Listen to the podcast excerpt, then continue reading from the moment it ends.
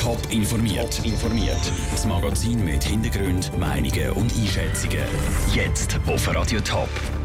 Was es am Digitaltag im Zürcher Hauptbahnhof zu sehen gibt und wie sich Digitalisierung auf Jobs in der Schweiz auswirkt, das sind zwei von den Themen im Top informiert. Im Studio ist der Sandro Peter.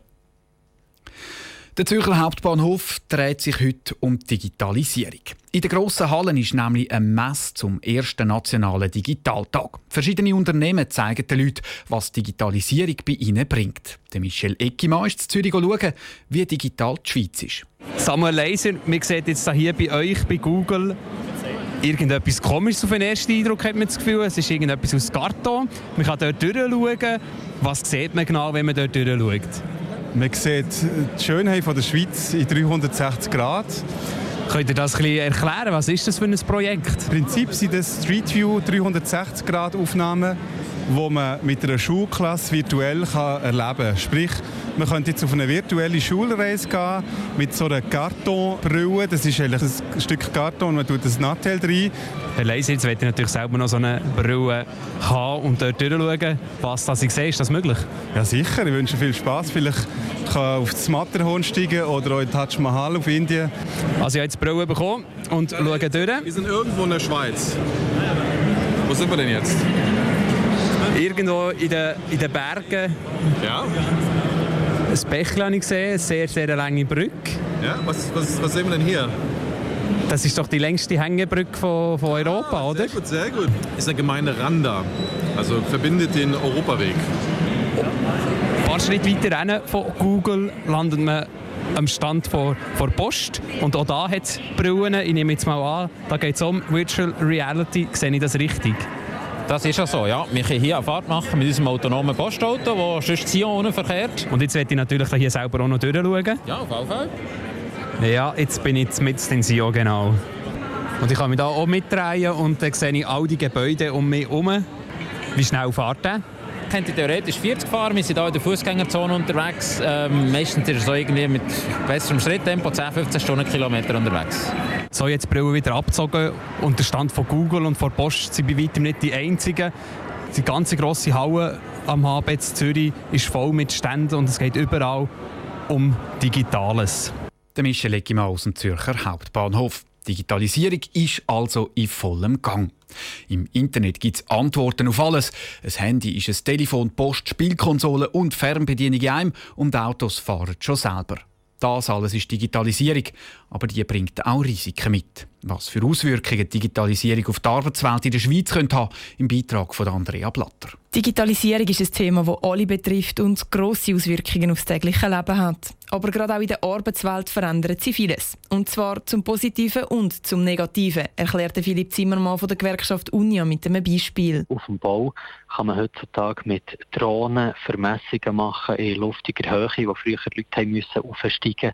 Gleichzeitig ist es so, dass neue Technologien auch eine lückenlose Überwachung können gewährleisten können. Das hat natürlich mehr Druck für die Arbeitnehmenden zur Folge. Das führt zu mehr Stress im Arbeitsalltag. Ob durch Digitalisierung aber auch Stellen könnten verloren gehen, das ist schwierig zu abschätzen, sagt Philipp Zimmermann. Die Arbeitswelt verändern tut sie auf jeden Fall. Darum halten wir fest, dass es sehr wichtig ist, dass man die Leute mitnimmt im Prozess von der technologischen Entwicklung und sie nicht einfach aus der Arbeitswelt äh, verdrängt werden, durch Maschinen ersetzt. Dass es plötzlich ganz viele Arbeitslose gibt, weil Leute durch Maschinen ersetzt werden, die Gefahr besteht laut Patrick Schellenbauer von der Denkfabrik Avenir Suisse nicht. Also ich glaube, die allerwichtigste Erkenntnis ist die, dass es der Arbeit sicher nicht wird ausgehen. Das Problem ist sicher dass man vielleicht ein bisschen besser weiß, welche Jobs dass es vielleicht nicht mehr wird geben und nicht so genau weiß, was für neue Jobs werden entstehen und das macht vielen Angst. Zum Beispiel typische Bürojobs gibt es weniger, weil mehr Arbeit durch schnellere und bessere Computer erledigt wird. Dafür braucht es zum Beispiel aber mehr IT-Experten.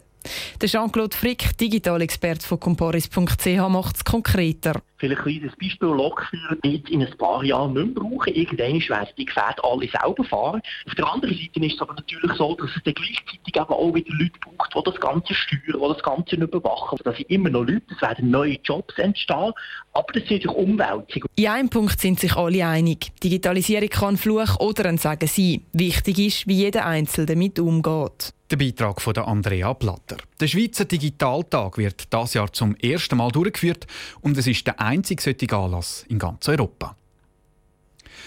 Drei Zürcher Gemeinden sagen dem Bundesrat den Kampf an. Dübendorf, Volkenschwil und Wangen-Brütiselen wollen verhindern, dass aus dem Militärflugplatz Dübendorf ein Flughafen für Business-Jets wird. Am Sonntag zeigt sich, wie viel Rückhalt der Widerstand in der Bevölkerung hat. Vera Büchi. Der Bundesrat will die Business- und Privatflüge vom Flughafen Kloten an Flugplatz Dübendorf auslagern. Das würde heißen, dass pro Jahr knapp 30.000 Flugis in Dübendorf starten oder landen.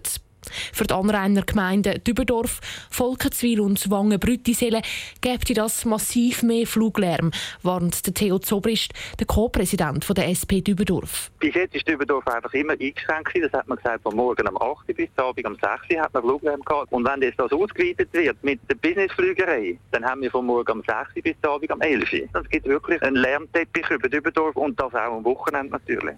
Die drei Gemeinden wollen den Flugplatz darum selber betreiben als historischen Flugplatz. Auf dem soll es nur noch Flüge mit historischen Maschinen oder Werkflügen geben. Das wird die einzelnen Gemeinden in den nächsten 30 Jahren etwa 39 Millionen Franken kosten. Und das Stimmvolk entscheidet jetzt, ob es das Geld will ausgeben will.